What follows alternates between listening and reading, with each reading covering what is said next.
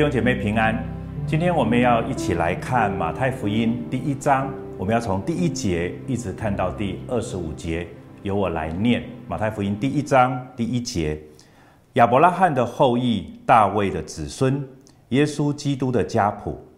亚伯拉罕生以撒，以撒生雅各，雅各生犹大和他的弟兄，犹大同他玛士生法勒斯和谢拉。法勒斯生西斯伦，西斯伦生亚兰，亚兰生亚米拿达，亚米拿达生拿顺，拿顺生撒门，撒门从喇合氏生波阿斯，波阿斯从路得氏生俄贝德，俄贝德生耶西，耶西生大卫王，大卫从乌利亚的妻子生所罗门，所罗门生罗伯安，罗伯安生亚比亚，亚比亚生亚撒。亚撒生约沙法，约沙法生约兰，约兰生乌西雅，乌西雅生约坦，约坦生亚哈斯，亚哈斯生西西家，西西家生马拿西，马拿西生亚门，亚门生约西亚。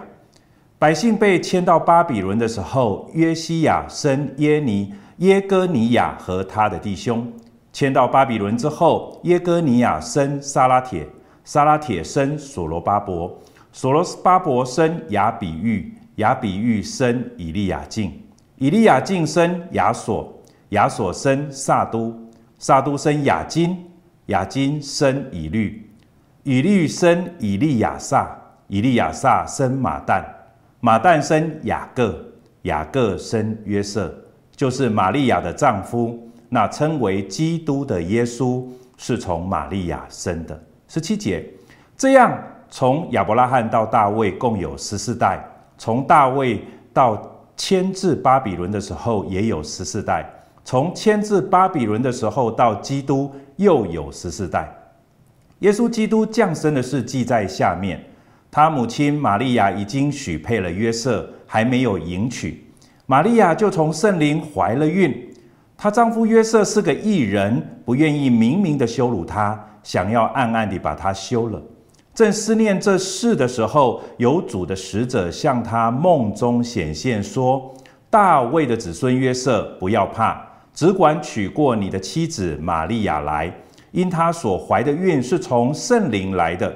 她将要生一个儿子，你要给他起名叫耶稣，因他要将自己的百姓从罪恶里救出来。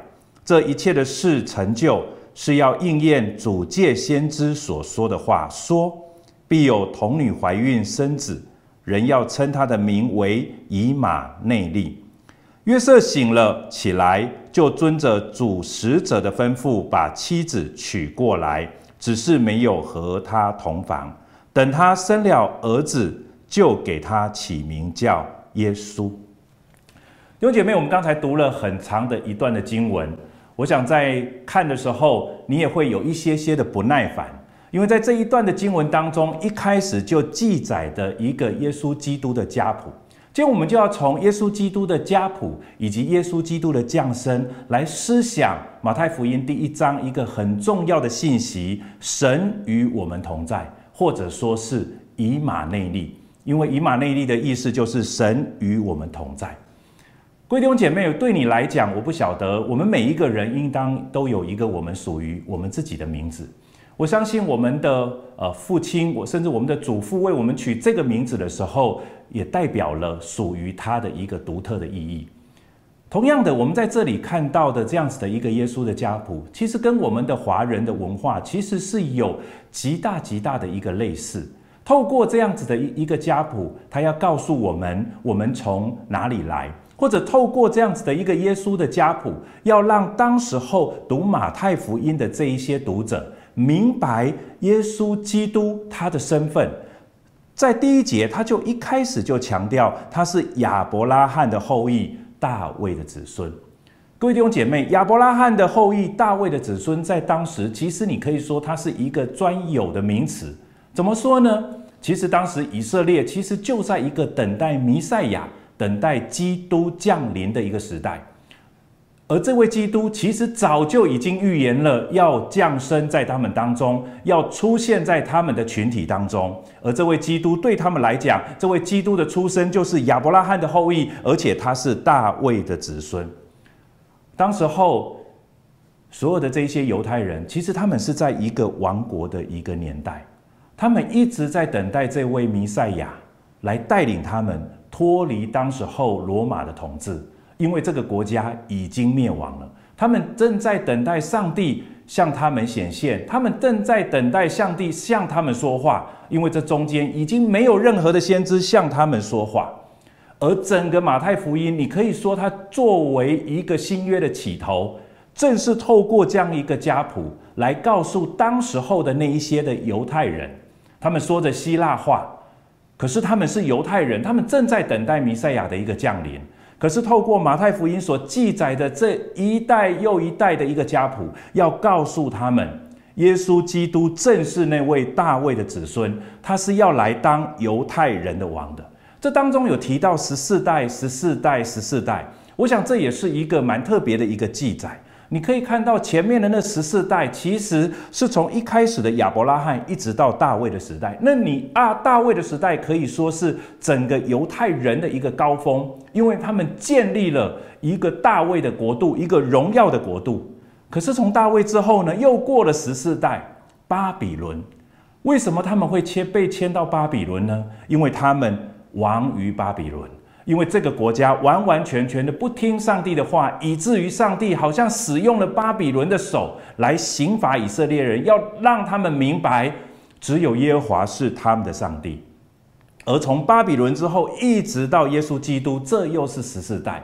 这十四代、十四代、十四代，其实一个高峰，好像一个低谷，而接下来这十四代最后结束在耶稣基督。正是要告诉当时候的这一些正在等待弥赛亚的犹太人，已经有一位以马内利的主为他们降生。上帝没有离弃他们，上帝从来没有离弃他们。从亚伯拉罕到大卫的时代，从大卫一直被掳到巴比伦的那个年代，一直从巴比伦被掳的年代，一直到如今，耶稣基督已经降生了。上帝从来没有离开。以色列这个群体，上帝从来没有离开这一群他的百姓。各位弟兄姐妹，这正是以马内利一个很重要的意义。而耶稣所带来的正是这样一个信息。从第十八节开始，他说：“耶稣基督降生的事记在下面。”这当中提到耶稣的母亲玛利亚，提到耶稣的父亲约瑟，这两个人其实也是上帝特别安排的一个器皿。他告诉约瑟说：“大卫的子孙约瑟。”不要怕，只管娶过你的妻子玛利亚来，因她所怀的孕是从圣灵来的。从圣灵来的意思，正是代表告诉约瑟，你的孩子是从神来的。而对约瑟来讲，他也领受了一个这样的信息；对于玛利亚来讲，他也领受了一个这样的一个信息。透过这一对的夫妻，他们面临了极大的一个压力。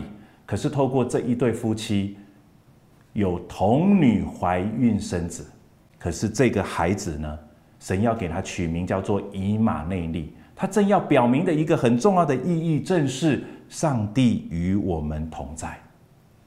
各位亲爱的朋友，各位亲爱的弟兄姐妹，马太福音透过这样一段家谱的记载，要让你我真实的明白，神是与我们同在的神。我们的神是一位爱的神。他创造了我们，尽管在这个过程当中，我们软弱，我们犯了罪。从以色列的历史上就可以证明，甚至很多时候我们得着恩典，可是上帝呢，仍然让我们可以在这样一个恩典当中继续我们的人生。可是从以色列的历史，你可以发现，人得到恩典，并不代表这一些人未来他所行的一切都是神所喜悦的事情。这些以色列人。当他们得到上帝的拯救之后，他们很快就忘记了上帝了。可是这位上帝离弃了他与他的百姓所立的约吗？没有。上帝虽然刑罚他们，可是上帝一样为他们预备救恩。上帝仍然要来拯救他们。在这一段经文当中，这个家谱当中，我希望我们每一个人明白，我们的神是一位有爱的神。他爱我们。可是我们也要明白自己的样子，我们其实是一群软弱的人，我们迷失在罪恶当中。透过耶稣基督，在这里有特别讲到耶稣基督的这个名字的意思，特别是在第二十一节，他说他要生一个儿子，你只要给他起名叫做耶稣。亲爱的弟兄姐妹，耶稣是什么意思呢？耶稣的意思就是上帝是拯救。他要将自己的百姓从罪恶当中拯救出来。弟兄姐妹，你明白你是一个罪人吗？我们很多时候我们是软弱的人，很多时候我们不会因为我们蒙受了上帝的恩典，很多时候我们不会因为我们认识了上帝，很多时候我们好像就免于罪恶的试探。可是各位弟兄姐妹，不要害怕，你有一位与你同在的神。而且耶稣基督要来拯救你，要来带领你，他要释放你在生命当中所遇见的一些的困难，甚至你还沉溺在罪恶当中，我们的神都要来拯救你。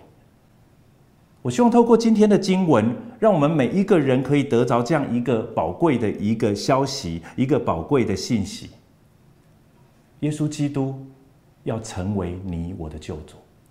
这是马太福音在一开始。马太他所要记载的这个家谱，以及耶稣基督的降生，想要告诉这个世人。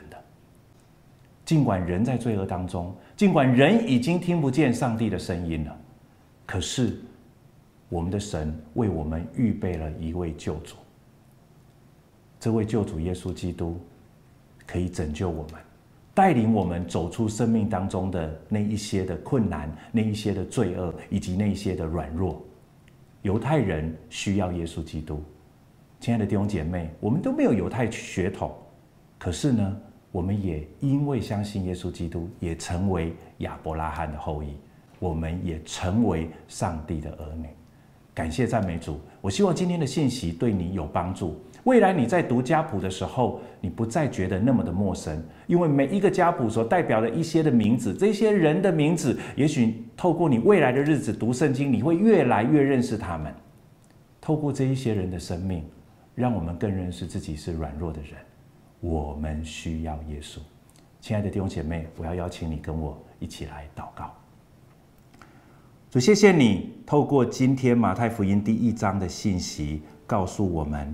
你是以马内利的主，你愿意与我们同在。主透过这一代又一代的家谱，我们知道这一些人跟我们一样都是软弱的人。我们曾经走过极高的山峰，人生达到极高的顶点，可是我们人生也可能往下坡走，好像沉沦，好像堕落在那罪恶当中。可是不论我们的人生是在高山或是在低谷，不要忘记了。我们有一位救主耶稣，这位又救主耶稣要带领我们走出人生当中的黑暗，走出人生当中的困苦，走出那在罪恶捆绑的生活，以至于我们每一个人领受真实上帝的同在。亲爱的天父，谢谢你赐给我们这位以马内利的主，我们这样感谢祷告，奉耶稣基督的名，阿门。